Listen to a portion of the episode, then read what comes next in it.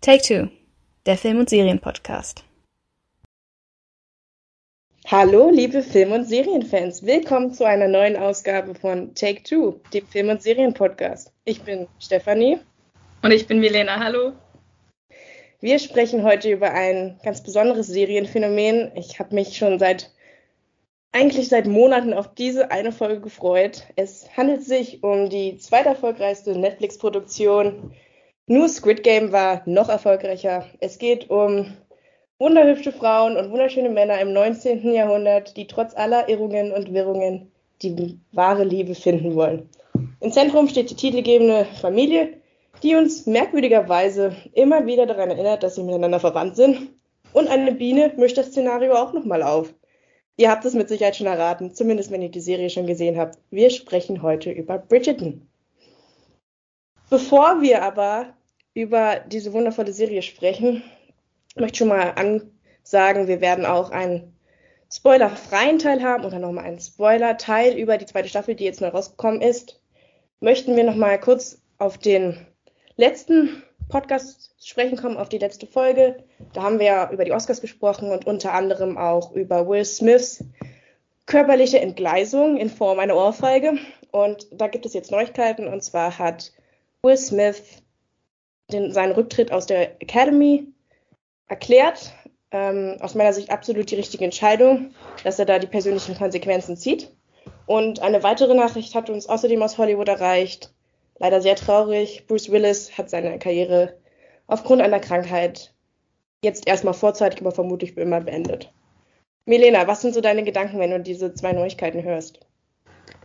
Ja, auf jeden Fall ist es sehr schade um Bruce Willis. Absolute Schauspielikone ich kann es nachvollziehen, dass er beschlossen hat, dass jetzt er sich auf sein Privatleben konzentrieren möchte, zumal seine Krankheit ihn ja auch beim Schauspielen einschränkt. Trotzdem ist es ein großer Verlust für Hollywood. Genauso ist es sicherlich auch äh, ein Verlust, sollte sich Will Smith jetzt komplett zurückziehen, nicht nur aus der Academy. Ich hoffe wirklich, dass der Vorfall, den wir bei den Oscars gesehen hat, haben, ein Einzelfall bleiben wird und dass das für Will Smiths Karriere jetzt keine großen Einschränkungen bedeutet. Aber trotzdem finde ich es richtig, dass er ja dazu steht, eingesehen hat, dass das nicht in Ordnung war und jetzt die Konsequenzen getragen hat. Ja, absolut richtig. Bei Bruce Willis immer so ein bisschen schade, er wird immer so ein bisschen auf Stipp langsam, Die Hard ähm, reduziert auf seine Rollen dort. Ist mit Sicherheit auch das bekannteste Franchise, was er gespielt hat.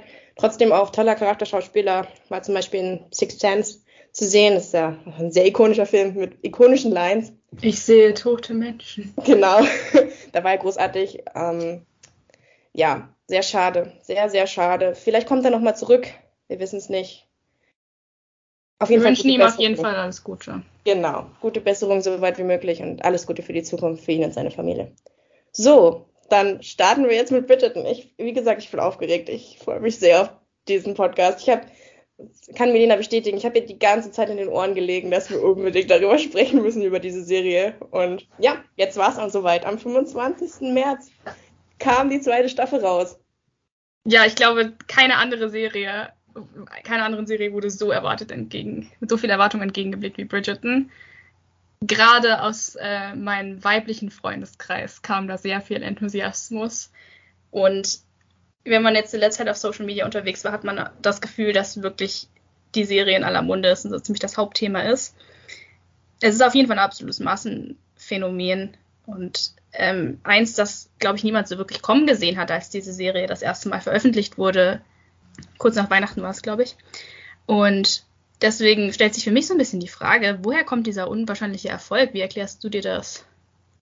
Einerseits denke ich, hat es Regency wieder salonfähig gemacht. Also man kennt ja normalerweise nur Jane Austen, Stolz und Vorurteil, Emma, die ganzen Klassiker und vielleicht noch so ein wenig die Bronte-Geschwister, aber so unglaubliche Enthusiasmus für diese Art von Geschichte haben wir, glaube ich, wirklich seit dem Stolz und Vorurteil-Film von 2005 nicht mehr gehabt.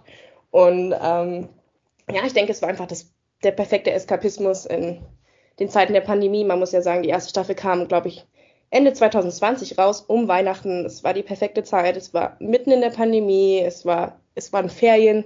alle hatten Zeit zu gucken, hat, hat gleich die Rekorde gebrochen, war die meistgestreamte Serie am ersten Wochenende von Netflix. Mittlerweile nur noch auf Rang 2, weil dann kam diese koreanische brutale Serie, die auch sehr gut war, Squid Game und hat nochmal die Zahlen überholt. Aber auch jetzt ist die zweite Staffel wieder enorm gut für Netflix angelaufen. Staffel 3 und 4 sind bestätigt und ja, also ich denke, es waren einerseits die Umstände und andererseits eben auch dieses, dieses perfekte Entfliehen der Realität. Es, es ist ein unglaubliches Gefühl. Man, man guckt die Serie und man, man kann total abschalten. Man fühlt sich wie in so eine Parallelwelt der, der Regency Area reingezogen. Du, es ist, es ist immer so ein bisschen wie so ein, wie die normale Regency Area nur mit so einem Kniff. Du guckst die Kostüme und denkst zuerst, okay, es ist eigentlich genau das Gleiche, aber die Kostüme sind ein bisschen anders. Es ist eine andere Farbpalette reingemischt, die sind ein bisschen verzierter, ein bisschen, bisschen extravaganter.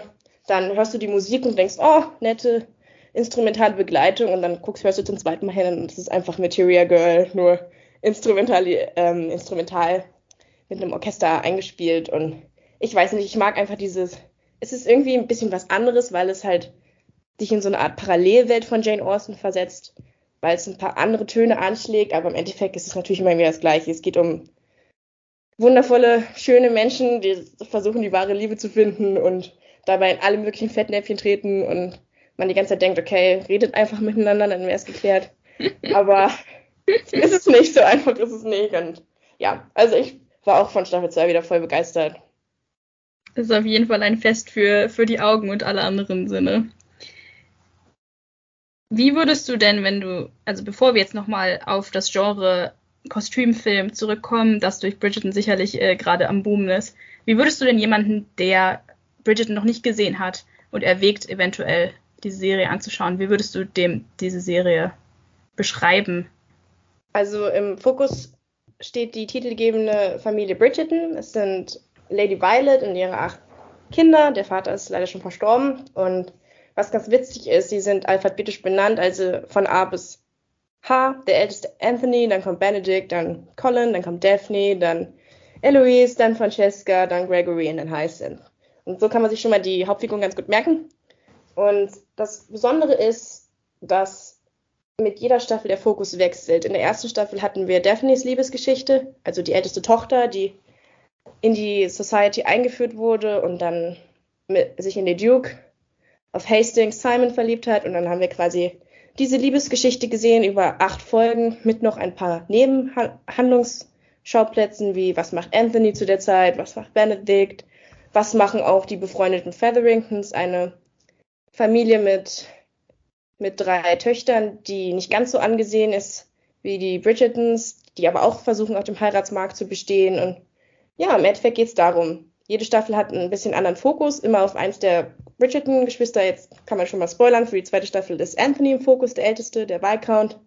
Und ja, also wenn man auf Romanze steht, in der ersten Staffel auch viel nackte Haut, denn das ist auch besonders an der, an der Bridgerton-Serie, dass normalerweise sind die Regency-Sachen immer so ein bisschen keusch, also da wird wenig nackte Haut gezeigt. Das ist jetzt kann man Bridgerton nicht vorwerfen, zumindest nicht in der ersten Staffel. Und ja, also wer auf steamy Romantik steht, der ist da super aufgehoben. Gut, man muss dazu sagen, dass es ja auch ein anderes Genre ist. Wenn du dir Sachen anguckst, wie zum Beispiel die Jane Austen-Verfilmungen, dann sind das ja tatsächlich Verfilmungen von Texten, die in der Regency-Zeit, also für diejenigen, die äh, mit dem Begriff Regency nichts anfangen können, das war Anfang des 19. Jahrhunderts zu der Zeit, wo der englische König George III. geistig nicht in der Lage war zu regieren und sein Sohn als Regent eingesetzt wurde, deswegen der Name Regency. Und ja, Anfang des, des 19. Jahrhunderts, halt zur Zeit der Napoleonischen Kriege, spielen halt diese Regency-Sachen. Und Jane Austen ist halt die bekannteste Autorin aus der Zeit und glaube ich auch der Grund, warum man diese Regency-Zeit jetzt so sehr mit Romanzen verbindet, weil Jane Austen halt auch unfairerweise, denke ich, oft in diese Romanzenschiene gesteckt wird, obwohl sie ja eigentlich Gesellschaftsromane geschrieben hat und keine bloßen Romanzen. Wenn man Jane Austen liest, wird man feststellen, dass der Romanzenteil tatsächlich relativ gering ist. Ähm, aber was wir jetzt hier sehen, ist natürlich kein äh, authentisches Buch aus den, den frühen 1800ern, sondern eine, eine Verfilmung von einer Reihe von acht Romanen, die Julia Quinn geschrieben hat, um die Jahrtausendwende dieses Jahrtausends. Natürlich es, sind das reine Romanzen, die einfach von, von den Genre-Konventionen schon ganz andere, ganz andere Sachen erfüllen. Zum Beispiel, dass es halt immer ein Happy End gibt. Das ist so die Voraussetzung für das Romance-Genre ist, dass am Ende immer das Paar glücklich zusammenkommt. Sonst ist es keine Romance oder es kann zumindest nicht so vermarktet werden. Das, das ist, denke ich, einer der, der großen Unterschiede zwischen, ähm, sage ich mal, früheren Kostümfilmen, Jane Austen-Verfilmungen zum Beispiel, und jetzt eben diesen Film, dieser Serie, wo man, also korrigiere mich, wenn ich falsch liege, aber ich glaube, sowas hat es in der Vergangenheit noch nicht so wirklich gegeben. Klar, es gibt irgendwelche Austin-Spoos, äh, Austinland oder sowas, wo man halt es so ein bisschen modernisiert oder irgendwie Leute in die Regency-Zeit reisen oder so. Aber soweit ich weiß, wurde noch nie einer von diesen Liebesromanen über die Regency, die ähm, ziemlich beliebt sind, seit halt Georgette Heyer im letzten Jahrhundert angefangen hat, halt diesen Genre zu schreiben und dann tausendmal kopiert wurde. Ich glaube, sowas wurde doch nie verfilmt, weil es halt immer so ein bisschen im Ruf stand, so ein bisschen Schundlektüre zu sein, hauptsächlich für Frauen. Es gibt so, so billigen Heftchen.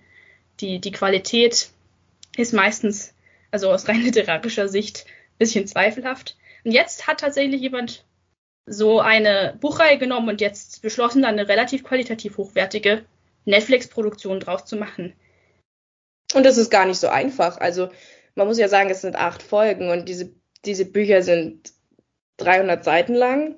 Und es sind 300 Seiten, in denen jetzt nicht gerade unbedingt viel passiert. Also es ist jetzt nicht vergleichbar mit dem Harry Potter Buch, wo du wirklich einen ganzen Zwei-Stunden-Film draus machen kannst. Aber da ist eigentlich nicht so viel Inhalt drin. Und dann schaffen sie es irgendwie doch, diese Geschichten auf acht Folgen zu stretchen mit noch ein paar Neben, Nebenschauplätzen so ein bisschen angereichert. Also es funktioniert super. Shondaland, die sind mit der also die produzieren da mit. Shonda Rhimes kennen die meisten Leute vielleicht von Grey's Anatomy. Die hat da ihre, ihre Finger mit dem Spiel und leitet das Ganze so ein bisschen mit.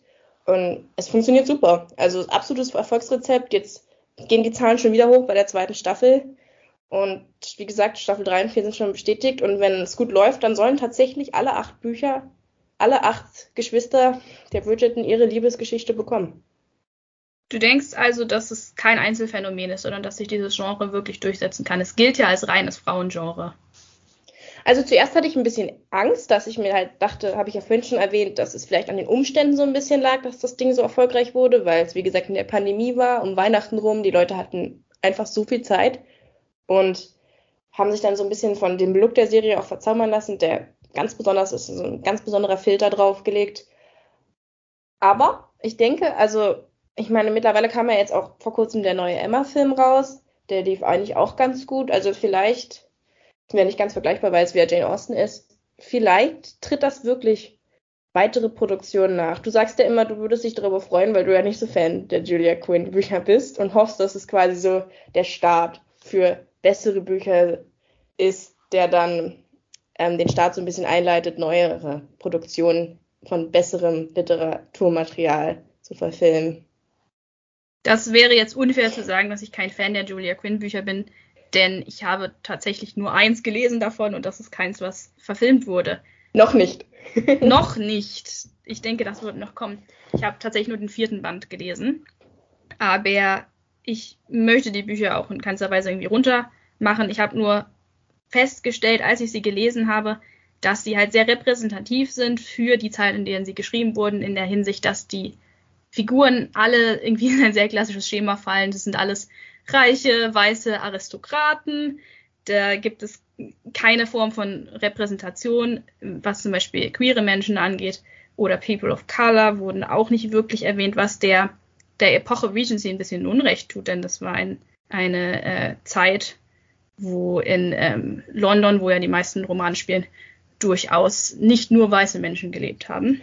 Aber hier hat die Serie ja so ein bisschen eingelenkt. Genau, das wollte ich jetzt gerade, wollte ich jetzt gerade sagen. Das finde ich ganz, ganz interessant, wie die Serie versucht hat, diese etwas, ja, immerhin auch schon 20 Jahre alten Bücher abzudaten auf ein neues Konzept.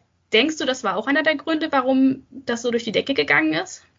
Auf jeden Fall. Also das Colorblind Casting, das war ja, es wurde zuerst ein bisschen kritisch beäugt, was ich überhaupt nicht verstehen kann. Ich, ich finde, einer der Hauptgründe, warum die erste Staffel so gut liegt, liegt an Reggie Jean Page, dem Hauptdarsteller, der Simon spielt.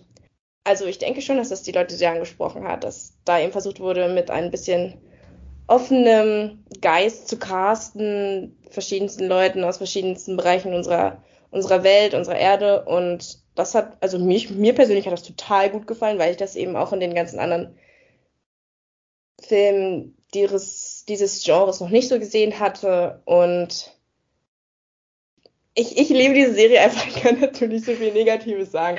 Ich liebe halt, ich liebe halt den Look. Ich finde es zum Beispiel toll, wenn ich mir das dann so angucke und dann gucke ich mir so die Kleidung an, der Herren auch, und die tragen dann so lilafarbene oder, oder grüne Jacken, was ich auch noch nicht so gesehen habe. Also so ein bisschen, so ein bisschen knalligere Farben. Und ich finde einfach den ganzen Look toll. Ich finde einfach super, dass es was ist, was man schon gesehen hat, aber irgendwie mit einem neuen Anstrich. Und ich denke, dass die Bücher nicht so einen Erfolg gehabt hätten. Ich bin jetzt auch nicht der größte Fan. Ich habe die ersten vier, einhalb gelesen. Bin auch nicht der größte Fan der Bücher. Und ich glaube tatsächlich, dass die Bücher allein nichts Besonderes gewesen wären. Aber diese Produktion, diese wunderschönen Kostüme, das Szenenbild, die tollen Darsteller, die machen das halt rund und verbessern mit Sicherheit auch den Inhalt. Der natürlich, also müssen wir, können wir jetzt auch sagen, der ist nichts Überraschendes. Du hast schon gesagt, es, es gibt ein Happy End, das Liebespaar kommt immer zusammen. Das ist auch kein Spoiler, wenn ich sage, dass Daphne und Simon am Ende glücklich verheiratet sind. Ja, der Weg dahin ist halt das Interessante an diesen Liebesbeziehungen und das macht die Serie wunder, wundervoll, wunderbar und da kann sich Julia Quinn mit Sicherheit auch bedanken, weil natürlich hat das auch der Erfolgsquote ihrer Bücher geholfen. Also ihre Bücher wurden jetzt deutlich öfter gekauft. Ich weiß, als ich die erste, den, das erste, den ersten Band kaufen wollte, nachdem ich die erste Staffel gesehen hatte, war der ausverkauft. Also, das läuft nun nicht schlecht für sie und da kann sich nicht beschweren, auch wenn da so ein bisschen was abgeändert wurde. Sicherlich ist auch das Setting einer der Hauptgründe, warum Menschen diese Serie so mögen. Das Setting ist, wie ich sehr schon gesagt habe, Regency-Periode, aber das haben wir auch schon anklingen lassen. Nicht die Regency-Period, wie man sie aus den Geschichtsbüchern kennt, irgendwie grausame Kriege auf dem Kontinent ähm, gefochten wurden. Also es ist nicht das, nicht das frühe 19. Jahrhundert, was man jetzt sagen wir mal Krieg und Frieden oder so kennen würde, sondern es ist halt eine Parallelwelt, kann man denke ich schon sagen. Und um nochmal auf das Colorblind Casting zurückzukommen, das ähm, wird innerhalb der Serie so erklärt, dass die Frau von Georg III., dem damaligen König, ähm, Charlotte von Mecklenburg-Strelitz, wenn ich meine historischen Fakten richtig im Kopf habe. Hau alles raus, was du weißt ich bin, das ist nicht meine, meine Zeit, über die ich am meisten weiß, aber jedenfalls die Königin, die damals äh, Königin von England war, gibt es Theorien, die sagen, dass sie eventuell dunkelhäutige Vorfahren hatte. In der Serie wird das so weitergesponnen, dass sie halt eine Mixed Race Schauspielerin gecastet haben, die die Queen spielt und dass das der Grund ist, warum der Adel sozusagen für Menschen aller Hautfarben geöffnet Gold, wurde. Golden Rushable heißt sie. Ja, das wird auch nicht groß thematisiert. Also in der ersten Staffel kommt das so ein bisschen raus, weil Simon, der Love Interest, wir haben es schon gesagt, Jean Page spielt ihn, ist dunkelhäutig und da wird das so ein bisschen thematisiert. Aber später sieht man dann noch so ein bisschen Einflüsse, da können wir gleich noch drüber reden, wenn wir über die zweite Staffel reden, dass die äh, neue, neue Hauptdarstellerin, die von Simone Ashley gespielt wird, ähm, aus Indien stammt und auch indische Kultur ein bisschen mit eingebracht wird. Aber generell generell wird es alles so ein bisschen, ähm, ja, steht es nicht wirklich im Mittelpunkt. Und ich glaube, das ist auch ein Teil dessen, was es so erfolgreich macht, dass halt purer Eskapismus ist. Menschen aller verschiedene Hautfarben können sich wiederfinden irgendwie in dieser Serie. Jeder, jeder sieht sich irgendwie repräsentiert. Aber anders als viele andere, andere Stories, in denen es um, um Menschen geht, die zu Minderheiten gehören, müssen diese Menschen halt nicht leiden in dieser Geschichte oder es wird irgendwie ihr Kampf mit Rassismus oder sowas gezeigt, sondern es ist halt einfach pures Wohlfühlfernsehen. Da gibt es keinen kein Rassismus groß oder irgendwas, äh, dass irgendwas Schreckliches passiert, sondern es sind einfach nur Menschen, du hast es schon gesagt, die sehr gut aussehen, die sich verlieben. Ja, das größte Drama ist, wenn dann irgendjemand gegen seinen Willen heiraten soll. Und das ist, glaube ich, auch einer der Gründe, warum Leute das da halt gut abschalten können. Was sie natürlich, man kritisieren kann, so schön das auch mit dem Colorblind Casting ist, wenn wir jetzt über Inklusivität sprechen und die LGBTQ Community, in der Hinsicht ist natürlich nicht viel passiert. Alle Hauptcharaktere bei Julia Quinn sind heterosexuell und bis jetzt in den ersten zwei Staffeln gibt es da leider wenig Repräsentation. Also das ist mit Sicherheit ein Minuspunkt, den man da vergeben kann. Was ich noch sagen wollte zu was ich glaube, was die Serie so erfolgreich macht, und das haben wir noch gar nicht angesprochen, das ist dieser Mix aus Gossip Girl, der da noch so ein bisschen reinkommt. Also wir haben diese Love Story und dann haben wir Klatschpresse. Und Oh zwar ja. gibt es eine Person namens Lady Whistledown, die wird wundervoll. Deswegen hier an dieser Stelle, schaut es im Original. Ich weiß nicht, wie die Synchronstimme das von Julie Andrews macht, aber Julie Andrews spricht diese Lady Whistledown, wie sie die Gerüchte über Liebesdramen und was weiß ich, was sie da alles erzählt, irgendwelche Skandale, diese, diese Klatschpresse, die von dieser sogenannten Lady Whistledown veröffentlicht wird, die liest eben Julie Andrews im Original vor. Diese Artikel kommen immer einmal in der Woche und da der ganze Ton, also die ganze Gesellschaft, ähm, erfreut sich immer dran. Gleichzeitig gibt es aber auch die Frage, wer ist denn nun eigentlich Lady Whistledown? Das erfahren wir im Laufe der Serie dann irgendwann. Und ja, das mixt es, glaube ich, auch noch so ein bisschen ab. Und deswegen glaube ich tatsächlich auch, wurden die Julia Quinn Bücher ausgewählt für diese Verfilmung, weil eben dieses, dieser Mix von Gossip Girl noch so ein bisschen drin ist. Genau, das bietet so ein bisschen die Rahmenhandlung, dass halt immer alle Charaktere herausfinden möchten, wer diese anonyme Schreiberin ist, die halt den ganzen Klatsch über sie verbreitet. Das bringt so ein bisschen Spannung rein. Jetzt haben wir, haben wir viel darüber geredet, was das Phänomen Bridgerton ausmacht und warum es so erfolgreich ist. Jetzt lass uns doch auf die ähm, zweite Staffel mal eingehen. Genau, also die erste Staffel wollen wir jetzt hier nicht so weit spoilern für die Leute, die es schon gesehen haben. Also wie gesagt, wir werden natürlich auf Daphne und Simon vielleicht nochmal so ein bisschen eingehen und auch ihre Rolle in, in der zweiten Staffel auch. Aber schaut euch die erste Staffel einfach nochmal an, wenn ihr sie nicht gesehen habt. Würdest du denn sagen, dass man die erste Staffel gesehen haben muss für die zweite? Nicht unbedingt, nein. Ich glaube, die zweite Staffel funktioniert auch gut ohne Vorkenntnisse. Man kriegt das relativ schnell mit, wer die Leute sind. Also wenn ihr lieber auf Dreiecksbeziehungen steht und nicht unbedingt auf Friends to Lovers wie in der ersten Staffel, Spoiler! dann, ähm, da, also komm, das ist kein Spoiler, die sind schon zu dritt auf dem Plakat drauf. Also, ähm, dann überspringen wir die erste Staffel. Ich würde, ich fand die erste Staffel sehr unterhaltsam. Wie gesagt, im Spoiler-Teil können wir auch noch, vielleicht reden wir da noch so ein bisschen aus der ersten Staffel, auch in Bezug auf die Identität von Lady Whistledown. Das wird vielleicht ganz interessant, aber jetzt lass uns erstmal über die zweite Staffel reden. Wir werden erst über die Handlung an sich reden, möglichst ohne Spoiler, wenn wir uns zusammenreißen können, und dann später noch äh, auf die Spoiler eingehen. Und dann auch, was wir glauben, was dann in der dritten Staffel kommt. Genau, denn die ist ja auch schon bestätigt worden. Ja, ich denke, die Staffel lebt wie alle, alle Romance-Werke, vor allem von den Hauptcharakteren. Und da hätte mich jetzt interessiert, im Vergleich zu Simon und Daphne, über die wir auch schon gesprochen haben, wie fandest du das neue Pairing? Anthony kannte man ja schon aus der, aus der Staffel davor. Er ist der, der große Bruder, ist ein bisschen bossy, er kommandiert alle Leute rum.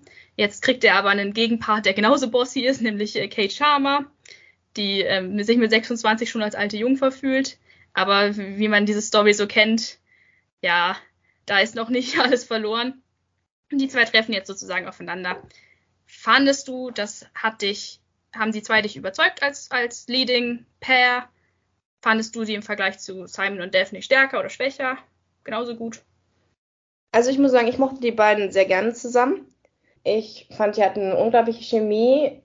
Die Blicke, die sie da ausgetauscht haben, die waren wirklich sehr intens, obwohl nicht so viel sonst passiert ist eigentlich in den ersten Folgen. Und ich fand auch die ersten drei Folgen, wenn wir jetzt mal über, können wir nachher noch ähm, im Spoiler-Teil genauer machen, aber ich fand gerade den Anfang der Staffel sehr stark. Ich hatte sofort diese, sofort diese Stolz- und Vorurteil-Flashbacks. Ich weiß nicht, ob du das gleiche hattest, so die beiden begegnen sich und eigentlich ist sofort Chemie da zwischen Kate Charmer heißt sie, gespielt von Simon Ashley und Anthony, der Hauptcharakter dieser Staffel, Jonathan Bailey. Es war sofort Chemie da und dann hört Kate, aber ich denke, das kann man schon sagen, ist in der ersten Staffel, in der ersten Folge, dann hört Kate irgendwie so etwas mit, was ihre Meinung bezüglich des Viscounts Anthony irgendwie abändert und von da an können sich die beiden nicht wirklich leiden, obwohl, obwohl sie eigentlich Chemistry haben. Und dann spielt auch noch so ein bisschen, das kann man vielleicht auch sagen, die Schwester von Kate mit rein, denn Anthony möchte eigentlich Edwina heiraten.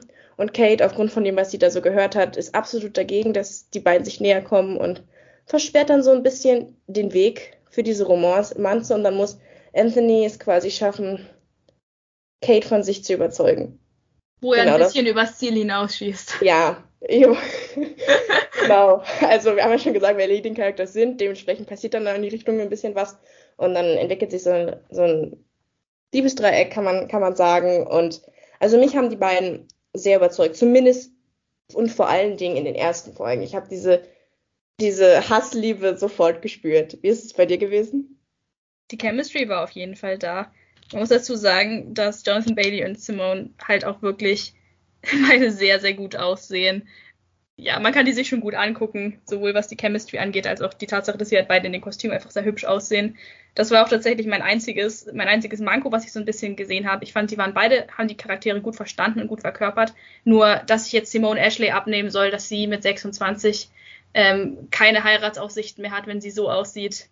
Tut mir leid, aber das fand ich ein ja. bisschen unrealistisch.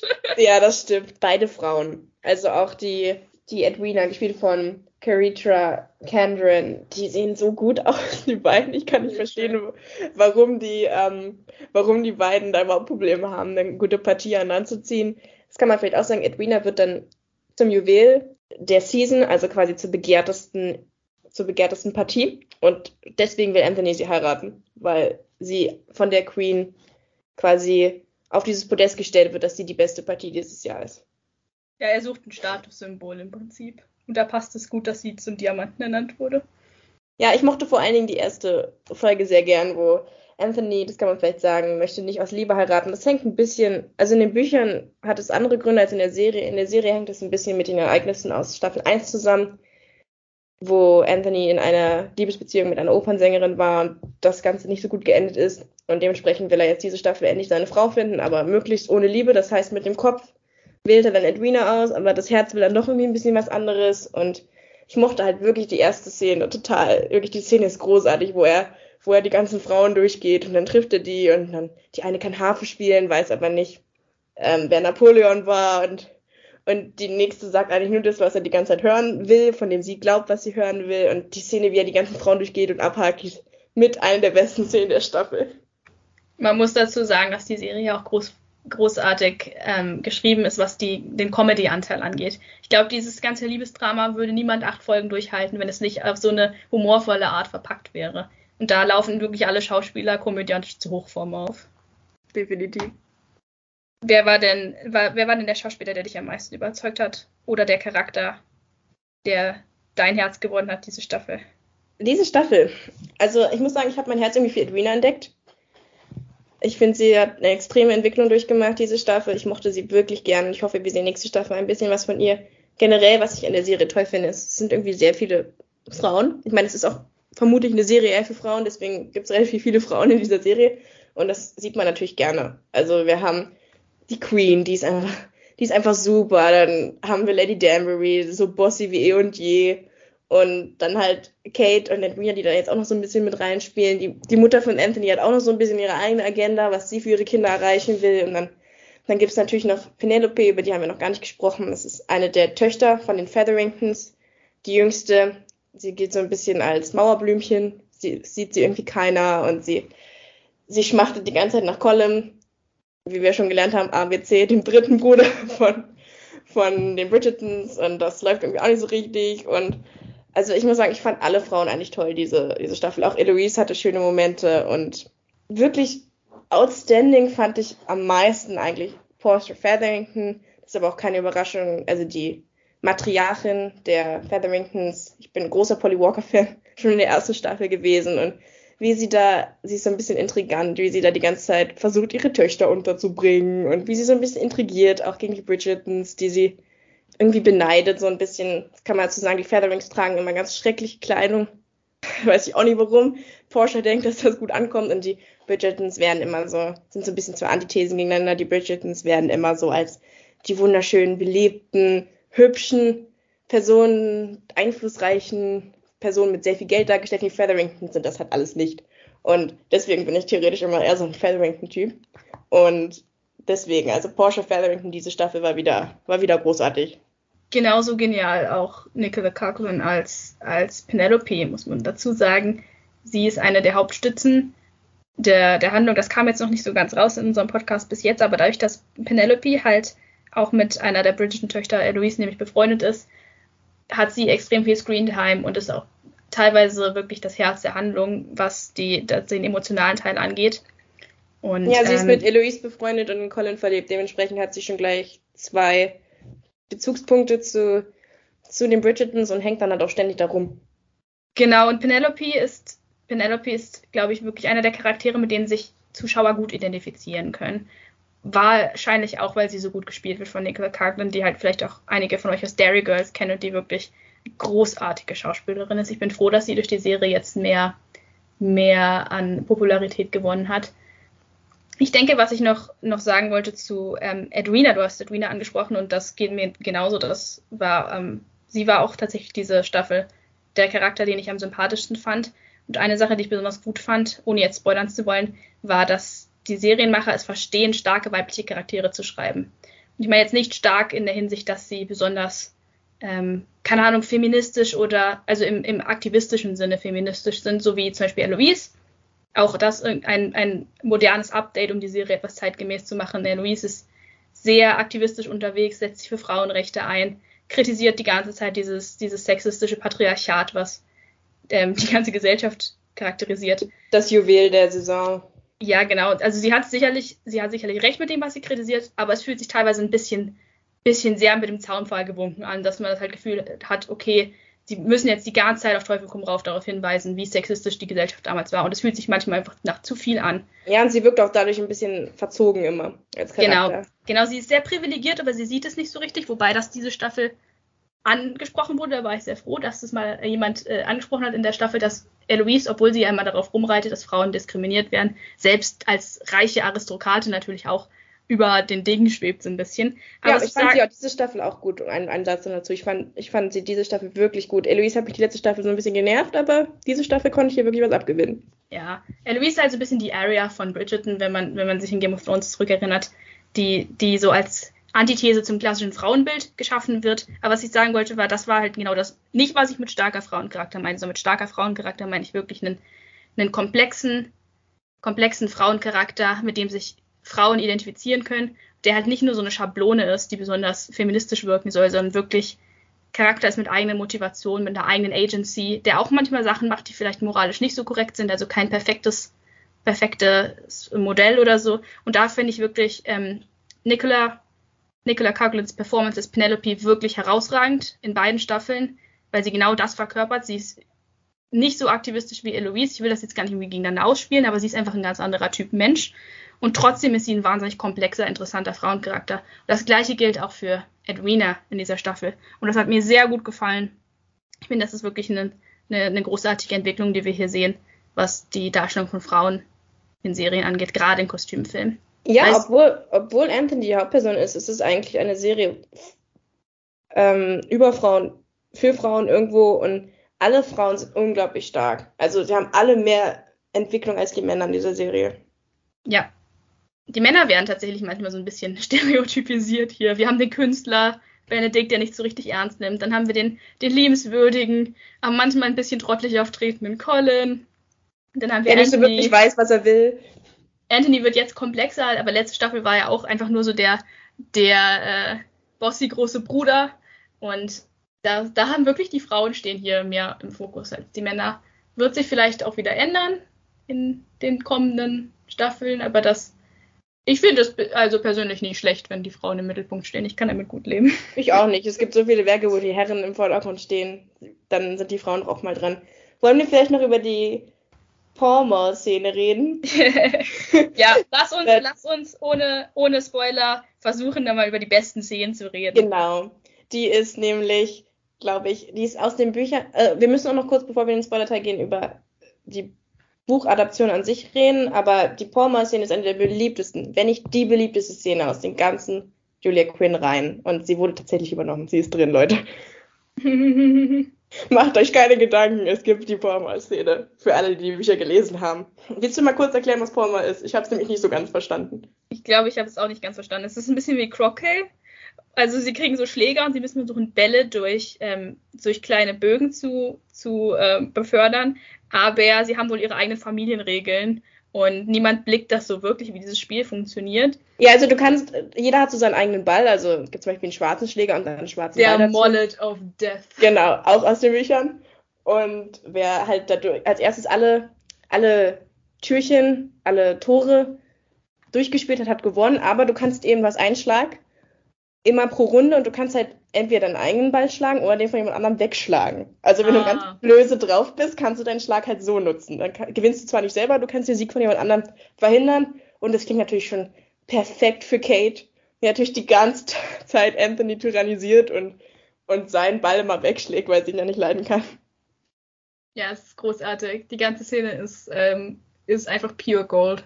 Ja, wirklich, Daphne erklärt dann, wie sie alle so ticken beim Spielen und es ist wirklich total witzig. Das so mit die beste Szene der Staffel. Also jetzt nicht unbedingt schauspielerisch, aber die ist einfach so fun. Ja, man merkt doch, dass die, die Schauspieler alle sehr viel Spaß hatten beim Dreh. Das fand ich auch bei der Tanzszene in der letzten Folge. Hat man das auch gesehen, wo sie alle zusammen tanzen und. Die Bridgertons, auch ja. eine meiner absoluten Lieblingsszene in Folge 7, wo sie dann zusammen mit den Charmers tanzen und alle hatten wirklich ihren Spaß. Die kleinen, Hyacinth und Gregory waren dann auch mal dabei. Und äh, war eine super schöne, waren zwei super schöne Szenen. Habe ich mir auch beide aufgeschrieben. Ja, das, die, die Serie lebt auch größtenteils von der Familiendynamik. Deswegen, weil wir jetzt auch viel über diese, diese Frauen-Männer-Sache gesprochen haben und dass es halt eine Frauenserie ist. Ich finde eigentlich eine gute Serie ist weder eine Frauen- noch eine Männerserie. Und ich glaube, selbst wenn man jetzt für Liebesgeschichten nicht so viel übrig hat, kann man sich die Serie trotzdem gut angucken, weil es geht halt um so viel mehr als nur Liebe. Es geht halt auch um diese, vor allem um diese Familienbeziehungen unter der Auf Geschwister untereinander. Und da findet sich, glaube ich, jeder wieder. Also ich glaube, ähm, Anthony als, als männlicher Hauptcharakter leidet auch wirklich sehr viel unter, wo wir jetzt so viel über irgendwie Sexismus gesprochen haben, leidet auch sehr viel unter dem männlichen Rollenbild, was hier aufgebaut ist, dass er sich halt so, er hat sich halt sehr früh in diese Rolle ge gedrängt gefühlt, als 19-Jähriger dann das Familienoberhaupt zu sein, auf alle aufpassen zu müssen. Für und die Kleinen ist er eigentlich eher der Vater als der Bruder. Genau, und er, er leidet da ganz schön drüber, dass er halt immer seine Pflichten in den Vordergrund gestellt hat, dass er selbst nie wirklich die Möglichkeit hatte, ähm, seinen eigenen Gefühlen zu folgen, weil er halt der, der, der Patriarch ist, der seine eigenen Interessen hinter dem Wohl der Familie zurückstellen muss. Und ich denke, das ist auch durchaus zeitgemäß, diese Thematik. Auf jeden Fall. Also da fand ich, das geht weit über, über dieses typische Will they, won't they Romans-Ding hinaus. Das waren die stärkeren Szenen. Ich liebe die Szenen untereinander mit den, mit den Bridgertons ich verstehe, das, das können wir vielleicht mal ansprechen, nicht, warum sie sich alle immer mit Bruder und Schwester anreden. Das mache ich jetzt für den Rest. Auch nicht. Das mache ich jetzt für den Rest des Podcasts. Schwester, wir reden jetzt nur noch so, damit auch ja, der Schwester. Zuschauer mitbekommen hat, dass wir Schwestern sind. Ich weiß nicht, ob wir das schon erwähnt haben, aber wir sind Schwestern. Schwester, was sagst du denn? Was sagst du denn ansonsten zu der Entwicklung? Also, das kann man ja vielleicht mal ansprechen im Laufe der zweiten Staffel entwickelt sich das Ganze so ein bisschen in andere, eine andere Richtung als, als das Buch. Also wer jetzt hier auf eine 1 zu 1 Buchadaption gehofft hat, den muss ich hier an dieser Stelle leider ein bisschen enttäuschen. Und das hat mich tatsächlich auch, als ich das erste Mal das geguckt habe, so ein bisschen enttäuscht. Da werden wir bestimmt noch im, gleich im Spoiler-Teil eingehen. Aber ich kann nur sagen, ich habe es dann zum zweiten Mal nochmal geguckt, als ich dann wusste, was mich erwartet, und dann konnte ich es deutlich objektiver, deutlich offener annehmen. Also schaut euch die zweite Staffel an. Erwartet jetzt nicht, dass das Buch komplett umgesetzt ist. Das ist es nämlich einfach nicht. Und versucht euch trotzdem darauf einzulassen. Das ist ein guter, guter Punkt. Ich als jemand, der das Buch nicht gelesen hat, konnte natürlich relativ frei daran gehen. Die Handlung hat mich jetzt auch nicht an allen Stellen hundertprozentig überzeugt, aber das liegt daran, dass Romance halt auch immer über Tropes funktioniert und manche Tropes mögen halt Leute, manche Tropes mag man nicht so sehr dass ähm, einige Tropes, die die Handlung jetzt hier aufweist, haben mir nicht so gut gefallen. Das ist aber eine rein persönliche Sache. Was mir gut gefallen hat, war halt wie immer so, um mal auf die, um mal auf andere Sachen als die Handlung einzugehen, die, die produktionstechnischen Aspekte. Ich fand die Musik wieder toll, ich fand die Kostüme toll. Ich das fand ist eine, eine Strafe, dass das Intro nur einmal kommt in der ersten Folge und ja. danach gekürzt wird. Das ist eine Strafe. Das Intro ist, ich liebe das Intro, es ist so wunderschön. Und ja, wieso macht man so ein schönes Intro und dann zeigt man es nicht? Ja, verstehe ich auch nicht. Ich fand, da hat man auch nochmal einen bisschen ein Upgrade gesehen seit der letzten Staffel. Also die Sets haben mich diesmal wirklich äh, begeistert. Mir ist besonders äh, Hampton Court sehr ins Auge gefallen, was immer mal wieder gezeigt wurde, wenn es um, um die Königin ging. Das fand ich, das fand ich großartig. Also da bin ich, was das Auge angeht, komplett auf meine Kosten gekommen. Ja, was auch nicht auffällt, ist, dass das sind eigentlich immer nur One-Hander. Also eine Person steht im Raum und die nächste Person kommt rein. Und dann redet sie und dann geht wieder einer. So läuft die Serie eigentlich, aber es fällt irgendwie nicht auf. Also ich habe das auch nur gemerkt, als ich mir jetzt den Podcast von Netflix selbst dazu angeguckt habe, zur, zur Serie und die das angesprochen haben. Und das merkst du wirklich nicht. Also so Gruppenszenen gibt's halt nur bei den Bällen. Die Bälle sind übrigens alle super schön choreografiert, das kann man an der Stelle auch mal sagen. Und ähm, das merkst du aber nicht. Es funktioniert trotzdem super. Doch, das ist mir tatsächlich ein bisschen aufgefallen. Und zwar gab es ein, zwei Szenen diese Staffel, wo mir aufgefallen ist, dass ein Charakter irgendwie zu einem anderen Charakter kam und irgendwas sagen wollte. So, ähm, ich glaube, an einer Stelle kam zum Beispiel Anthony auf die Party von Benedict und hat in dieser typischen Bridgerton-Manier gesagt, Brother, I need to talk to you.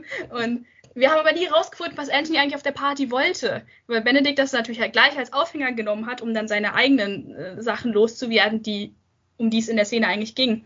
Und man hat genau gemerkt, dass die Drehbuchautoren wahrscheinlich selbst auch nicht genau wussten, warum Anthony jetzt auf dieser Party ist. Oder vielleicht habe ich es auch nur nicht verstanden. Aber ich fand das, manchmal wirkte diese, wirkten diese Szenen sehr konstruiert. Ah, doch, ich hatte das verstanden. Also ich, ich, jetzt kann ich mich auch nicht mehr ganz dran erinnern, was er eigentlich da wollte, aber als ich es gesehen habe, hat es für mich Sinn ergeben. Gut, dann habe ich einfach nicht richtig aufgepasst. Aber ich hatte das nicht nur in der Szene, ich hatte es ein paar Mal, dass ich das Gefühl hatte, auch bei Kate und Anthony, dass halt verzweifelt versucht wurde, die immer zusammenzubringen in einen Raum auf ja. irgendeine Weise. Ja, ja. das Drehbuch wird sicherlich keinen Preis kriegen. Viel mehr gibt es jetzt eigentlich nicht mehr zu sagen, oder? Genau. Zum spoilerfreien Teil. Gibt es noch was, was du unbedingt loswerden möchtest? Ach ja, vielleicht noch eine Sache. Wie hat es für dich funktioniert, dass der Fokus jetzt komplett woanders lag? Also in der ersten Staffel, wie gesagt, der Duke und Daphne, jetzt in der zweiten Staffel Daphne zum Beispiel nur noch absoluter Nebencharakter. Wie hat das für dich funktioniert, dass jetzt zwei komplett neue Leads übernehmen? Gut, Anthony kannten wir schon ein bisschen, aber die ganzen Shamas waren uns ja neu. Da hatte ich jetzt kein Problem mit. Das ist in, im Romance-Genre üblich, dass viele Reihen so geschrieben sind, dass in jedem Buch ein anderes Paar im Mittelpunkt steht. Zumal ich das Gefühl hatte, dass die Story von Daphne und Simon mehr oder weniger abgeschlossen war. Insofern hat das für mich ganz gut funktioniert. Hast du da irgendwas vermisst? Nö, ich habe mich sehr gefreut. Umgekehrt müsste ich aber diesmal sagen, finde, wäre ich sehr schade, wenn wir von Kate und Anthony in Staffel 3 nichts mehr sehen würden. Weil, ja, das werde ich jetzt gleich im Spoiler-Teil. Wollen wir jetzt einfach mal in den Spoiler-Teil übergehen? Genau, also wenn ihr Bridgerton Staffel 2 noch nicht gesehen habt, was verständlich ist, weil sie wirklich erst am 25. März rauskam, dann macht doch hier einfach eine Pause und kommt nochmal zurück zu dem Teil, wenn ihr die Staffel gesehen habt. Für alle genau. die, die die Staffel kennen, ab jetzt befinden wir uns im Spoiler-Territorium. Genau, das heißt Spoiler über die erste Staffel, knallhart über die zweite, über die Bücher, also geht jetzt. Genau, wir reden auch über die Bücher, wir, wir kennen keinen Pardon. So, also, und zwar bin ich der Meinung, dass es absolut richtig ist, dass Simon und Daphnes Story auserzählt war.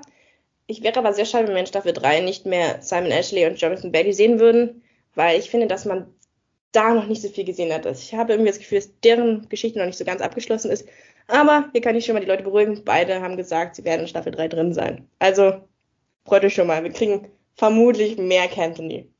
Wo wir auch gleich bei einem der Probleme sind, denn diese Staffel gab es relativ wenig Cantonese dafür, dass sie das Hauptpairing sind. Wie fandest du, dass die Struktur dieses Mal so ganz anders funktioniert hat? Letzte Staffel ist das Main Pairing schon in der Mitte der Staffel zusammengekommen. Jetzt dauert es wirklich bis zur allerletzten Szene, bis sie dann tatsächlich zusammenfinden. Ich habe mir hier aufgeschrieben, was ich zu den einzelnen Folgen zu sagen habe. Und ich kann ja nochmal sagen, erste bis dritte Folge fand ich großartig, absolute Stolz und Vorurteil-Vibes zwischen den beiden fand ich großartig. Und dann kommt am Ende der dritten Folge eine wichtige Szene, die Biene. Szene. Und die ist in den Büchern anders. In den Büchern ist es so, dass, das kann man jetzt vielleicht mal hier sagen, Anthony hat große Angst vor Bienen, weil sein Vater an einem Bienenstich gestorben ist, an einer antiallergischen Reaktion. Und an einer allergischen Reaktion, so rum. Und dann passiert genau das. Kate wird vor seinen Augen gestochen und er kriegt mega die Panikattacke. Und in den Büchern ist es so, und ich hatte mich echt auf die Szene gefreut, weil ich so ein bisschen auf Comedy gehofft hatte, dass er vor lauter Panik, er, das klingt jetzt erstmal merkwürdig, aber es war so, das Gift aussaugt. Und wie ist es so, wie bei Daphne und Simon auch, werden sie natürlich genau in dem Moment erwischt und müssen dann heiraten. Und hier ist es aber anders. Hier gibt es diese Bienenstelle, aber er saugt ja nicht das Gift aus, er ist halt nur übelst panisch. Und dadurch sind sie auch nicht gezwungen zu heiraten. Und dann bekommt die Serie so einen ganz merkwürdigen Anschub, weil dadurch gibt es dann die ganzen Konflikte, die bei Kate und Anthony auftauchen, nachdem sie verheiratet sind, die gibt es alle nicht. Also zum Beispiel, dass Kate unglaubliche Angst vor, vor Stürmen hat oder und Angst davor hat, dass Anthony sie nicht liebt, weil sie äh, eigentlich ihre Schwester heiraten wollte und umgekehrt will Anthony sich nicht verlieben, weil er Angst davor hat, genauso früh zu sterben wie sein Vater. Und all diese schwierigen Themen, die dann im zweiten Teil des Buches quasi behandelt werden, die haben wir hier nicht, weil sie eben nicht gezwungen werden zu heiraten und dementsprechend auch erstmal nicht tun. Und dadurch gibt es dann ab der zweiten Hälfte, also ab Folge 4, total andere Plots. Glaubst du, dass die Bienenszene abgeändert wurde, weil es sonst zu, näher, zu nah an der Geschichte von Simon und Daphne in der ersten Staffel dran gewesen wäre? Das kann durchaus sein, dass man hier versucht hat, zu verhindern, dass sich der Plot aus der ersten Staffel wiederholt, wo man diese ganze arrangierte bzw. erzwungene Heiratsstory ja schon mal hatte, dass man jetzt beschlossen hat, dass man das ein bisschen abwandelt und stattdessen halt diese Dreiecksbeziehung zwischen Edwina, Anthony und Kate reingeschrieben hat. Muss sagen, ich hatte das ja schon angesprochen, was Tropes angeht, dass mich das persönlich nicht überzeugt hat. Ich mag einfach, das ist eine persönliche Präferenz, diese, dieses Liebesdreieck-Ding nicht. Vor allem hat mich ein bisschen gestört, das fand ich persönlich einfach, weil es ja auch irgendwie darum geht, dass man das romantisch finden soll. Ist überhaupt nicht romantisch, dass Anthony halt äh, die ganze Zeit um Edwina geworben hat und dann auch eiskalt bereit war, mit ihr vor den Altar zu treten und das auch durchgezogen hätte, obwohl er eigentlich in Kate verliebt war, wenn nicht Edwina, und da sind wir wieder dabei, dass Edwina der beste Charakter dieser Staffel ist, Edwina das erkannt hätte und gesagt hat, hätte, okay, wir müssen das abbrechen, das wird hier nichts. Anthony hätte das eiskalt durchgezogen. Ja, also ich finde auch, also nach der Bienenszene merken die beiden auch zum ersten Mal, okay, da ist Sexual Tension, also Kate und Anthony. Und dann die ganze vierte Folge schon, fühlt sich so ein bisschen komisch an. Edwina ist bei, weiterhin leider das ahnungslose Lämmchen. Und Anthony macht ihr trotzdem den Antrag. Und da bin ich schon der Meinung, ja, geht eigentlich nicht. Und dann wird es in Folge 5 noch, noch schwerer erträglich, weil sie schauen sich immer mehr an, es gibt immer mehr Szenen. Es ist nichts passiert, also es gibt keine Küsse oder so, aber du merkst einfach, dass er nicht mal bei der Sache ist. Und ich finde das auch, wir haben schon Anthony dafür gerückt, aber ich finde es auch von Kate komplett unverantwortungslos, ihre kleine Schwester, und da sind wir wieder bei der Sache, ihre kleine Schwester, ja, in diese Ehe zu schicken, obwohl sie eigentlich genau weiß, dass der Mann, mit dem sie Edwina verheiraten will, sie nicht liebt. So, also verstehe ich überhaupt nicht. Und dann gibt es so einen Moment, wo in Folge 5, ich weiß nicht, ob wir das jetzt mit, dem, mit den Sheffields, das ganze Drama auf, könnt ihr dann selber gucken, aber es gibt in Folge 5 so einen Moment, wo das ganze Ding in die Luft geht, weil Kate nämlich auch noch so ihre eigene Agenda so, so ein bisschen mit, mitlaufen lässt und da gab es die nächste Ausfahrt. Da hätte man wieder sagen können, okay, wir brechen das ganze Ding hier ab. Aber nein, es kommt tatsächlich bis Folge 6 dieses Love Triangle, bis Edwina dann in Folge 6 vom Altar Anthony stehen lässt und sagt, nein, das machen wir so nicht.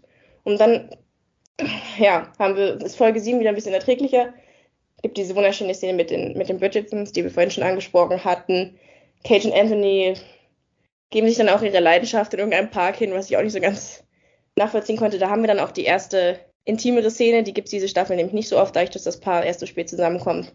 Dann gibt es noch einen dramatischen Kate-Unfall. Ist der in den Büchern? In den Büchern verunglückt sie mit einer Kutsche. Aber ah. ja, sie verunglückt. Und danach kommen sie dann mit ein paar hin und her wieder zusammen, erst nachdem Kate und Edwina sich wieder vertragen haben. Und es ist, einerseits leidet natürlich das Paar darunter, weil man sie erst, die kommen in den letzten zehn Minuten der achten Folge zusammen. So. Man sieht nichts von den beiden. Deswegen werden sie vermutlich auch in Staffel 3 drin sein. Und andererseits leidet halt auch der Charakter von Edwina darunter und die Beziehung zwischen den beiden Schwestern. Und das ist mein Hauptproblem mit dieser Staffel. In den Büchern ist es dann eben so, dass Kate und Anthony heiraten müssen und das ist der springende Punkt. Edwina ist nicht in Anthony verliebt. Und Edwina ist dann halt so, ja gut, dann nimmst du ihn halt. Hauptsache, wir kriegen das Geld so. Und kriegt dann ihre eigene Liebesgeschichte. Noch im zweiten Teil quasi dieses Buchs, kann man auch mal sagen, es basiert auf The Viscount Who Loved Me. So heißt, so heißt der zweite Band von Julia Quinn. Und ja, es gibt also dieses Love Triangle nicht. Aber hier in der Serie haben wir halt so geschrieben bekommen, dass auch Edwina sich wirklich in Anthony verliebt. Und dadurch will Kate dann ihre Schwester nicht verletzen, aber macht, fällt natürlich die komplett falsche Entscheidung. Und dann haben wir eben bis, bis Folge 6 dieses Love Triangle und es zieht sich einfach unglaublich hin. Und ja, also aus meiner Sicht hat das keinen der drei Figuren irgendeinen Gefallen getan. Mir hat es auch keinen Spaß gemacht, zumal ich den, den Grund dafür nicht verstanden habe der ganze Handlung ist natürlich in irgendeiner Form unrealistisch, aber dafür gab es halt wirklich keinen Grund. Es gab keinen Grund, warum nicht einfach Kate Anthony hätte heiraten können. Es gibt ja sogar diese eine Szene nach der geplatzten Hochzeit, wo Edwina zu ihrer Schwester sagt, warum ich und nicht du? Und es gibt darauf keine Antwort. Kate antwortet ihr auch nicht wirklich, weil es gibt keinen Grund, warum nicht Kate einfach am, am Anfang, als sie gemerkt hat, oh, Anthony interessiert sich nicht für Edwina so wirklich, einfach rein Tisch hätte machen können und sagen können, du, ich glaube, er steht auf mich. Vielleicht sollten wir das Ganze hier abblasen. Und dann hätte sie ihn heiraten können, weil es gibt keinen Grund, diese ganze Geldsache, die ist völlig hinfällig, weil Anthony hat Schotter bis oben hin.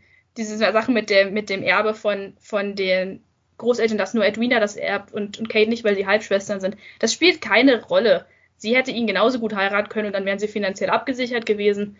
Und das ist ja dann auch nach Staffel 5 das Ding. Edwina sagt dann, na gut, jetzt ist diese Sache flöten gegangen, aber wenn der Viscount mich heiratet, dann ist es ja völlig egal, dann haben wir trotzdem das Geld. Also, weißt du, das wird sogar in der Serie gesagt. Nur Kate rafft es irgendwie nicht. Und generell, Kate, ich mag Kate in den Büchern sehr gerne, aber in der Serie ist sie teilweise ein bisschen problematisch. Auch die Tatsache, dass sie am Anfang Anthony so verteufelt, kann ich persönlich nicht nachvollziehen. Da muss man jetzt mal sagen, auch hier fehlt wieder eine wichtige Szene aus dem Buch. Und zwar erwischt Kate Anthony in, in Filangranti mit der Opernsängerin. Und dementsprechend hat sie Beweis, dass er kein guter Ehemann wäre für Edwina. Und deswegen ist sie gegen diese Hochzeit. Also sie hat auch schon mal vor was gegen ihn, aber das ist so der springende Punkt. Und diese Szene gibt es nicht, damit Anthony besser dasteht. Aber rechtfertigt dann irgendwie nicht, warum Kate die ganze Zeit gegen diese Verbindung von Edwina und Anthony ist. Und gleichzeitig gibt es dann auch keine Rechtfertigung davon, warum sie ihre Meinung ändert, weil auch da gibt es wenig Szenen, warum Kate und Anthony am Ende sich dann doch irgendwie lieben und mögen. In dem Buch gibt es zum Beispiel diese ganz besondere Szene, wo Anthony ähm, den Kaupers den direkten Cut gibt, also sie ignoriert und Penelope mit in den Saal reinführt. Und das ist das erste Mal, wo Kate denkt, okay, er ist eigentlich ein guter Typ. Er ist Ehrenmann, er ist, er kümmert sich um Penelope, er kümmert sich um seine Familie. Das ist so der erste Punkt, wo sie ihn als was anderes landet als diesen, diesen Rake, diesen Lebemann. Und ja, also auch da, es gibt weder die Szene, warum sie jetzt Anthony hassen sollte, und es gibt auch wenig Szenen, warum sie Anthony mögen sollte. Also sie, beim Palmer-Spiel gibt es so eine kleine Verbindung, warum sie sich also da gibt es so eine kleine Szene, wo sie sich tatsächlich nicht die ganze Zeit ankeifen. Aber ja, also das, wenn man jetzt zum Beispiel wieder den Vergleich zu Stolz und Vorteil zieht, ist das, das da viel besser gemacht. Es fehlt so ein bisschen der Teil, wo sie, nachdem sie ihre Vorurteile und ihren Stolz aus dem Weg geschafft haben, zueinander finden. Es läuft alles nur über eine nonverbale Ebene, weil sie sich ja verbal wirklich die ganze Zeit nur angiften. Geht es halt nur über die körperliche Anziehung, die die beiden Schauspieler auch gut rüberbringen das, das haben die nicht schlecht gemacht. Man sieht das immer wieder, dass sie sich sehr nahe stehen, dass sie sich irgendwie so, ähm, ja, in die Augen schauen und sich irgendwie anschmachten gegenseitig. Aber rein von der Handlung her liest es sich nicht wirklich überzeugend, der ganze Konflikt.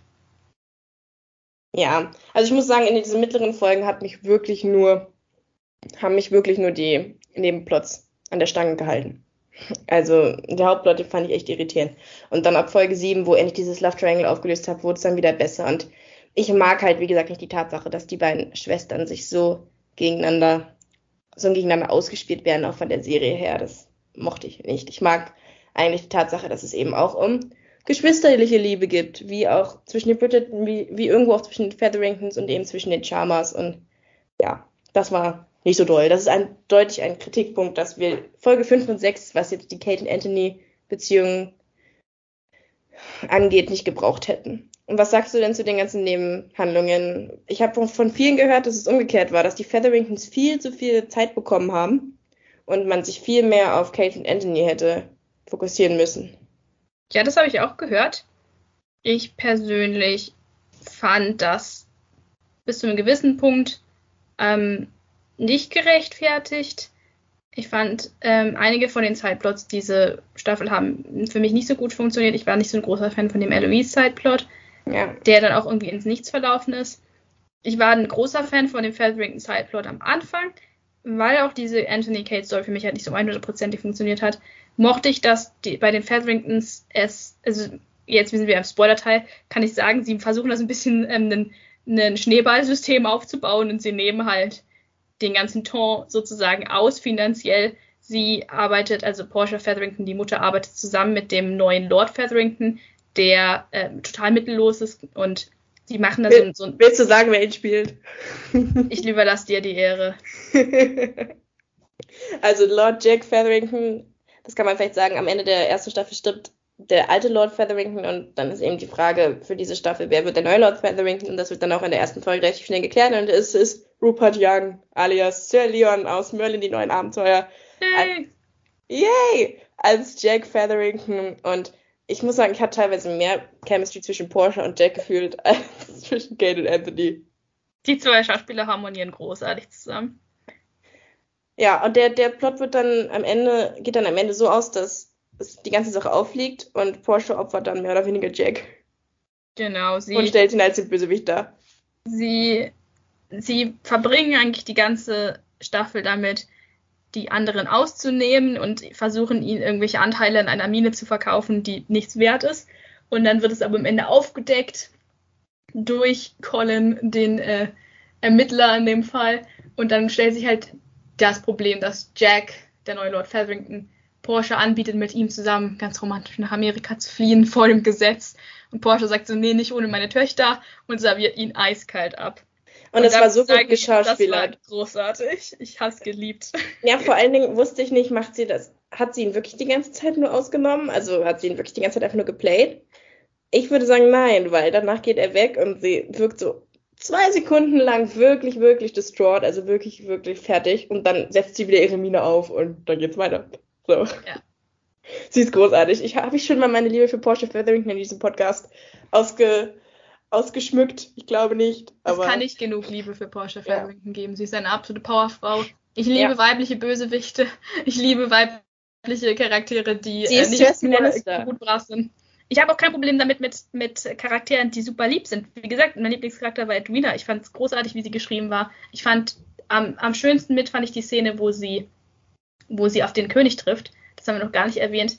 Aber diese diese Staffel kommt tatsächlich auch mal König George III. für ein paar Sekunden vor und wir sehen, dass er halt wirklich geistig nicht mehr ganz auf der Höhe ist. Und obwohl es ein richtig schrecklicher Moment ist, wo er reinplatzt, weil es geht gerade um die, die abgesagte Hochzeit und Edwina steht unter extrem viel Druck, hat sie trotzdem noch die, die Anmut und die Größe, all das irgendwie beiseite zu stellen und zu dem König hinzugehen und ihn zu beruhigen. Und das fand ich eine großartige Szene. Da hat man wirklich nochmal gesehen, was für ein faszinierender, eloquenter Charakter Edwina ist. Ja, und auch wie sie danach Kate und Anthony fertig macht. Wirklich. Ja. Und den beiden sagt, was Sache ist, wirklich. Ich hätte keine besseren Worte für sie wählen können. Wie sie Kate einerseits dafür fertig macht, dass sie die ganze Zeit die Pläne geschmiedet hat und selber auf sich zu achten und Edwina die ganze Zeit das leben lassen hat, was Kate eigentlich für sich selbst wollte. Und Anthony fertig macht dafür, dass er halt die ganze Zeit eigentlich an, an Kate interessiert war. Also das war eine super Szene. Ich hätte sie halt aus der Hinsicht nicht gebraucht, dass ich halt kein Fan dieses Love Triangles war, aber hm. wie Edwina dann da am Ende empowered rausgegangen ist, das war schon gut. Apropos ähm, dieser ganze, ganze Plotpoint mit dem, dass Kate praktisch durch Edwina durchlebt, all die Sachen, von denen sie glaubt, dass sie sie mit ihren schrecklich antiken 26 Jahren nicht mehr haben kann das hat mich sehr an, an ähm, einen Georgette Heyer-Roman erinnert, äh, Frederica, wo genau die gleiche Konstellation ist, dass auch die ältere Schwester denkt, dass sie zu alt ist und praktisch ihre sehr hübsche, sehr ähm, einnehmende jüngere Schwester die ganze Zeit vorschiebt und versucht für sie einen Match mhm. zu finden. Und am Ende äh, ist natürlich die ältere Schwester, die das Match kriegt. Also im Prinzip sieht man, dass die keiner von den Bridgerton-Romanen ist wirklich originell. Wir haben ja auch, ähm, die, die Hauptfigur heißt nicht von ungefähr Kate, wir haben ja auch ähm, der widerspenstigen Zähmung lässt grüßen. Aber da, da, da sieht man halt so ein bisschen, wo sich die Autorin bedient hat. Was, aber worauf ich eigentlich nochmal zurückkommen wollte, war, dass, als ich jetzt angefangen habe, über Edwina zu reden, dass halt Porsche sozusagen das absolute Gegenteil ist von Edwina. Sie ist halt extrem manipulativ, sie benutzt Menschen. Aber auch das finde ich großartig, weil auch das ist wieder, wieder, ähm, man sieht, warum sie es macht, man sieht ihre Motivation, dass sie halt sie hat halt kein Geld in einer Welt, wo es nur um Geld und Status geht. Und sie, es ist nicht mal ihre Schuld, dass ihr Ehemann in der ersten Staffel sie um dieses ganze Geld gebracht hat, weil er halt einfach ähm, gespielt hat und alles verloren hat. Und sie will halt sich das zurückholen, von dem sie glaubt, was ihr zusteht. Und das, I, I respect her for that. Ja, und was man aber auch an der Stelle auch mal den Bogen schlagen kann, von all den Kindern ist Penelope am meisten wie sie. Auch wenn alle immer so sagen, oh, Penelope ist so lieb und so, aber nein, Penelope ist auch übelst manipulativ, wenn sie sagen kann. Das hat man sehr gesehen an dem Sideplot mit Eloise, die, jetzt können wir ja sagen, Penelope ist Lady Whistledown. Schock. Schock, Schock. Und ähm, ihre, ihr Plot verläuft irgendwie so ein bisschen gleichzeitig mit dem von Eloise, weil Eloise hängt die ganze Zeit mit diesem Theo Sharp rum, der in der Firma arbeitet, äh, in dem, in dem Buch, Buchladen, Buchdruck, wo auch ihr wo auch Lady Whistledowns Paper gedruckt wird und dementsprechend hat Penelope die ganze Zeit Angst, dass dieser Theo ausplaudert, wer sie ist und dass dadurch Eloise auf die Identität von Lady Whistledown kommt. Und dann manipuliert Penelope das Ganze so, dass Eloise am Ende mit, mit Theo ähm, die Freundschaft oder die Liebe, ich weiß nicht so ganz, was es sein sollte, beendet. Und nur um sie, ihr selber ihre Haut zu retten. Also sie hat auch viele Sachen gemacht aus, aus einem herzensguten Willen und Herzens, herzensguten Gedanken, aber manche Sachen, die Penelope da durchzieht, sind auch echt hart manipulativ. Und deswegen hat es mich sehr gefreut am Ende, dass Eloise trotzdem rausbekommen hat, wer Lady Whistledown ist. Und dann gibt es diese krasse Konfrontationsszene von Nicola Coken und Claudia Jesse als Eloise. Und ich fand die Szene großartig, weil ich habe beide in dem Moment verstanden. Und das ist immer gut, wenn du dich in einem Streit in beide Charaktere hineinversetzen kannst. Und boah, also das fand ich schon stark, wo Eloise rausbekommen hat, was für Penelope eigentlich alles über dieses Klatsch-Ding da verbreitet hat, über ihre Familie, über Colin. Da gibt's eine Storyline in der ersten, in der ersten Staffel, wo Colin eigentlich Marina heiraten wollte und dann Marina war aber schwanger und dann hat, hat Lady Whistledown das veröffentlicht, weil Penelope ja selbst an Colin interessiert ist. Und all das haut Eloise ihr dann um die Ohren, all das, was sie gemacht hat, dass sie Geld auf, auf Kosten der Bridgertons gemacht hat, auf Kosten ihrer eigenen Familie, indem sie Porsche und ihre, ganzen Schwestern immer in den Dreck gezogen hat. Und das geht da, also wirklich, das, das hat richtig reingehauen und gleichzeitig habe ich aber auch Penelope verstanden, so. Weil ich finde schon, dass Eloise so ein bisschen die etwas stärkere äh, Diskussionsplattform hatte, den diskussionsstärkeren äh, Untergrund. Aber auch Penelope habe ich super verstanden in dem Moment, dass sie einfach mal was für sich machen wollte, dass sie, und sie ist ja nun mal eine großartige Schriftstellerin. Und sie hat auch viele nette Sachen mit ihre Klatschpresse da erklärt. Und sie hat auch nur versucht, Colin und Eloise in, in gewisser Weise zu schützen. Aber diese Szene, wo dann die Freundschaft zerbricht und sie sich beide einfach nur anschreien, weil Eloise dann eben doch drauf kommt, weil er die Whistledown ist im Finale, die ist super. Wobei mir das auch ein bisschen aus dem Nichts kam, dass sie jetzt auf einmal festgestellt hat, dass Penelope Whistledown ist, nur weil Penelope einmal irgendwelchen Klatsch erzählt hat. Das fand ich nicht so überzeugend, weil einer der Gründe, warum Penelope die ganze Zeit ihr das nicht erzählt hat, ich glaube, das war auch der Hauptgegenstand des, der Diskussion, nicht mal unbedingt, dass sie so viel Lügen verbreitet hat, beziehungsweise es sind ja keine Lügen, es ist Klatsch, aber dass sie es halt Eloise, ihrer besten Freundin, jahrelang nicht erzählt hat, obwohl Eloise die ganze Zeit versucht hat, Lady Whistledown zu finden. Halt dieses Lügen war, glaube ich, das Hauptproblem von Eloise. Aber einer der Gründe, warum das halt so gut funktioniert hat, ist, dass Eloise selbst Penelope nie wirklich gesehen hat. Wenn wir uns die Szenen angucken von Pen und Eloise in den zwei Staffeln, sieht man, dass es eigentlich immer nur um Eloise und ihre Probleme geht. Es ja, geht nie ja. irgendwie darum, ähm, Eloise weiß überhaupt nichts davon, von diesem, diesem äh, Crime-Syndikat, äh, was Porsche und Jack da aufbauen. Ja, sie weiß auch nicht, sie ist auch irgendwie zu blind, um zu erkennen, dass Penelope an ihrem Bruder interessiert ist. Ja, sie merkt, ja auch jeder sieht Sie merkt auch nicht, wie sehr Penelope leidet unter ihrer Ausgegrenztheit. Eloise möchte das ganze Leben nicht. Sie möchte nicht mit diesen Männern tanzen, sie möchte nicht wahrgenommen werden, sie möchte keine schönen Kleider tragen. Penelope möchte das aber alles. Sie hasst es total, dass ja. sie immer übersehen wird und dass sie immer als die, die nicht so schöne gilt, weil sie von ihrer, ihrer, Mutter auch in diese furchtbaren Kleider gesteckt wird. Insgeheim liebt sie diese Gesellschaft. Genau, sie wäre wahnsinnig gerne ein Teil davon und sie kann nicht so ganz verstehen, warum Eloise, die das, der das alles zufliegt, das nicht haben möchte. Aber und, das macht die beiden so interessant und deswegen ja. freue ich mich jetzt sehr auf Staffel 3, wo hoffentlich die Freundschaft jetzt erstmal kaputt ist, weil sie müssen beide alleine ohne den anderen wachsen. Es ist jetzt einfach mal Zeit. Aber das ist natürlich auch eine große Abweichung von den Büchern. Das weiß selbst ich, dass das nicht so früh rauskommt und dass Eloise erst in Penelopes eigenem Buch, wo Penelope einer der Hauptcharaktere ist, nämlich in Band 4, rausfindet, wer eigentlich Lady Whistledown ist. Und nee, nicht mal in Band 4. Eloise ist nämlich diejenige, die abhaut während der Fahrt ja. und dann ja. in Buch 5 ihre eigene Liebesgeschichte hat und dann erst als allerletzte herausfindet, wer Lady Whistledown ist. Denn der Erste, der es nicht herausfindet, ist Colin.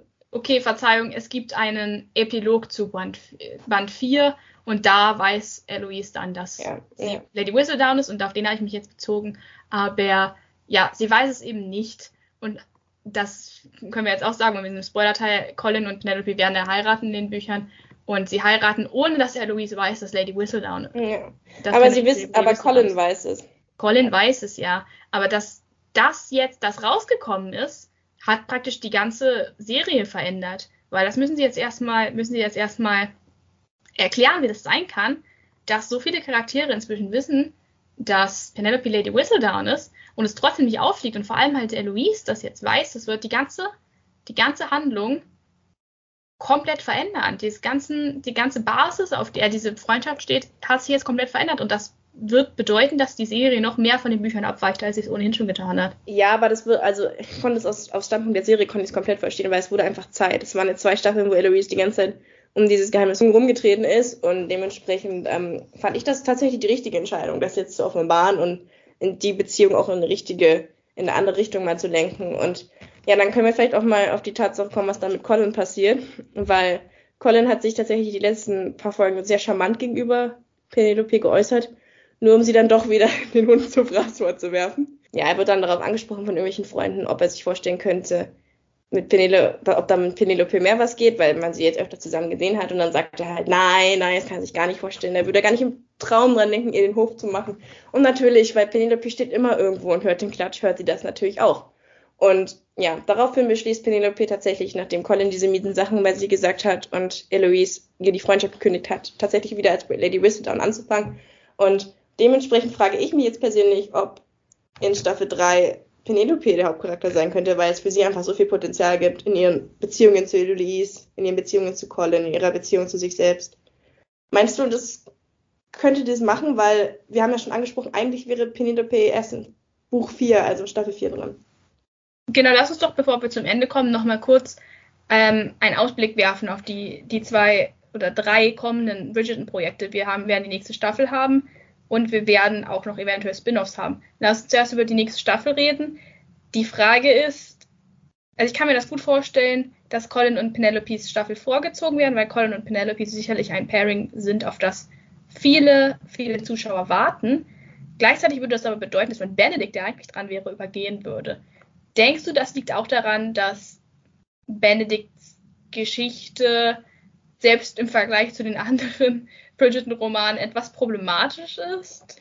Naja, Benedikt hat halt so eine klassische Aschenputtel-Geschichte. Also er verliebt sich, ja, es ist so ein zweigeteiltes Ding. Er, er verliebt sich in eine Frau auf dem Maskenball, aber er kennt sie nicht. Und Jahre später trifft er dann ein Hausmädchen, in das er sich auch verliebt. Gleichzeitig will er das Hausmädchen nämlich heißen, heiraten aus zwei Gründen. Erstens, weil der Klassenunterschied halt da ist und zweitens, weil er immer noch auf diese Frau, auf die er auf dem Maskenball getroffen hat, ohne zu realisieren, dass das Hausmädchen und die Maskenfrau eine und dieselbe Person sind. Didim. Und, didim. und natürlich, nachdem er das dann rausfindet am Ende des Buches, Spoiler, aber wir sind im Spoiler-Teil, heiratet sie dann natürlich trotzdem.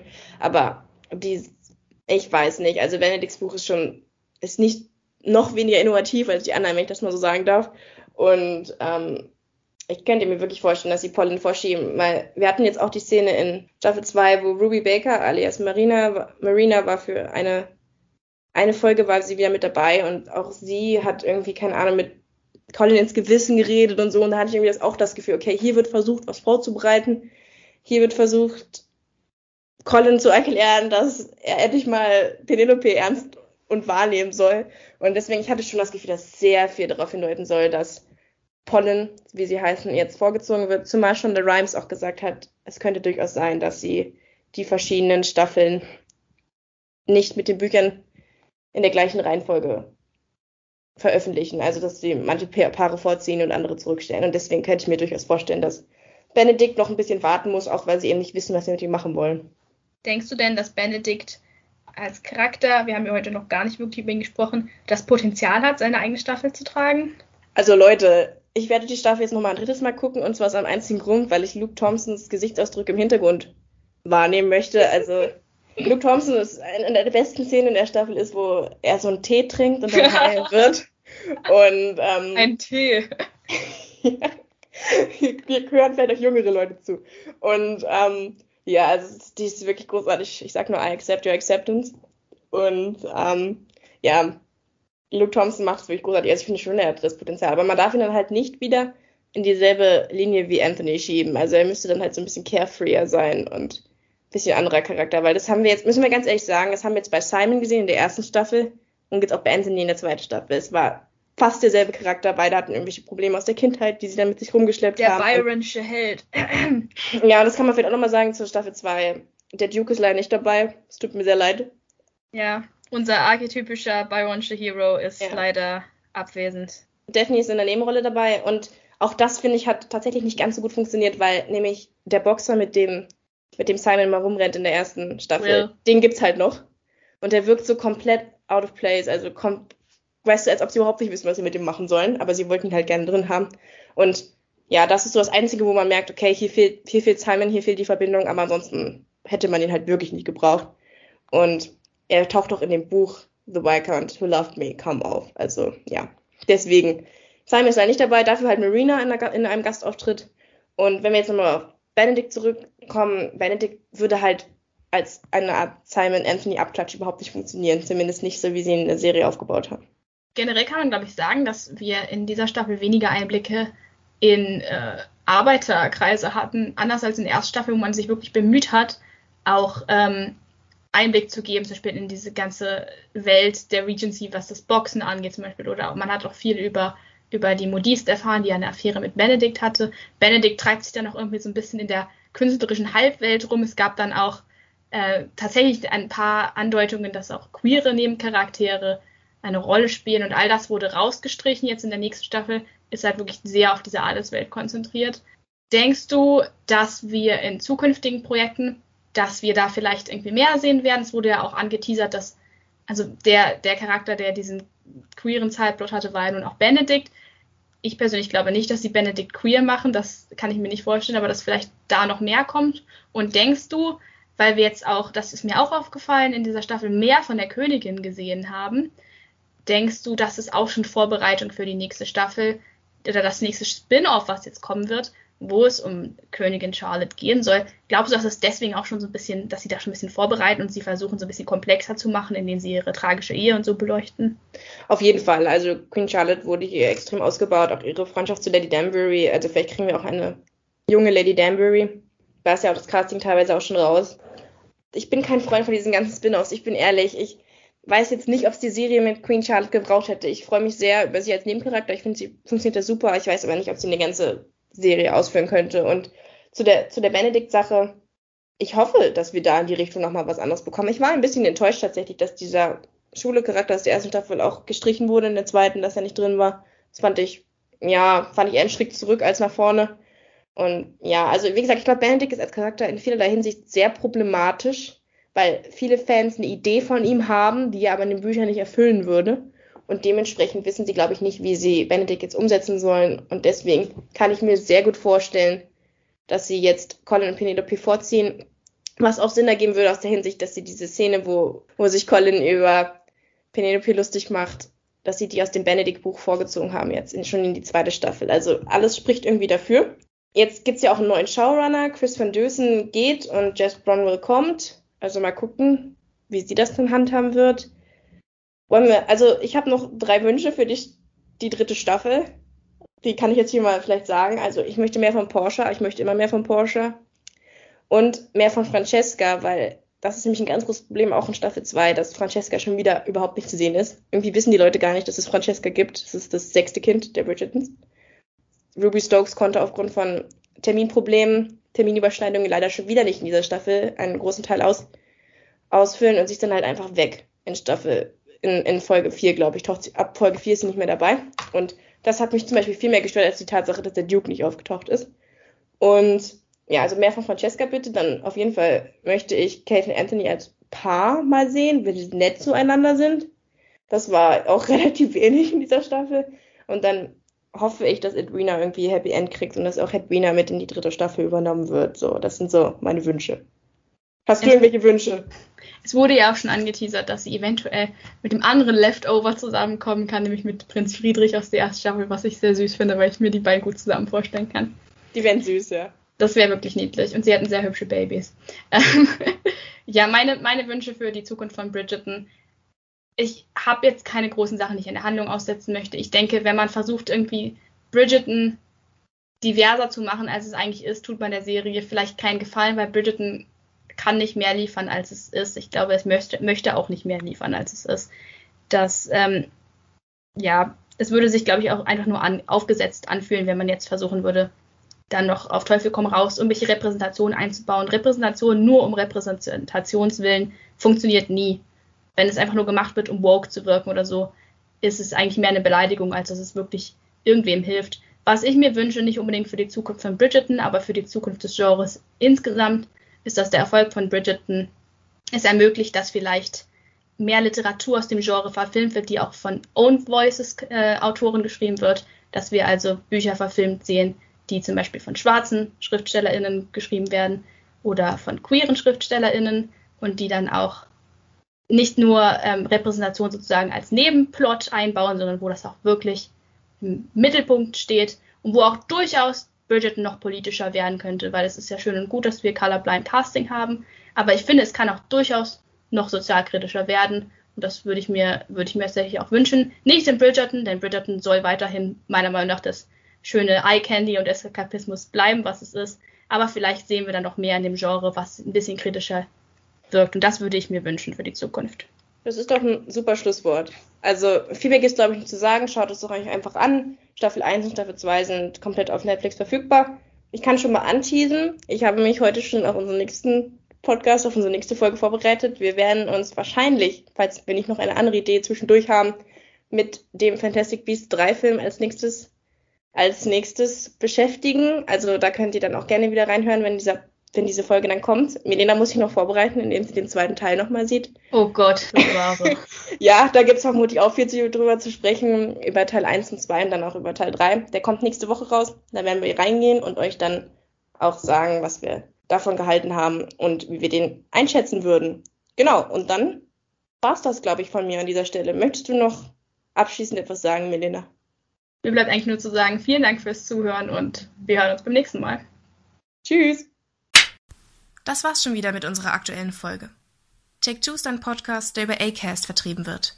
Das Logo wurde mit der App Logopit Plus designt. Die Klappe im Intro und Outro stammt von der Website freesound.org. Unser Content wurde mit Hilfe des Programms Audacity geschnitten und überarbeitet. Wenn ihr Wünsche, Fragen oder Anregungen an mich und Milena habt, dann schreibt uns doch einfach eine Mail an take22 at web.de. Alles zusammengeschrieben. Danke für euer Interesse und bis zum nächsten Mal.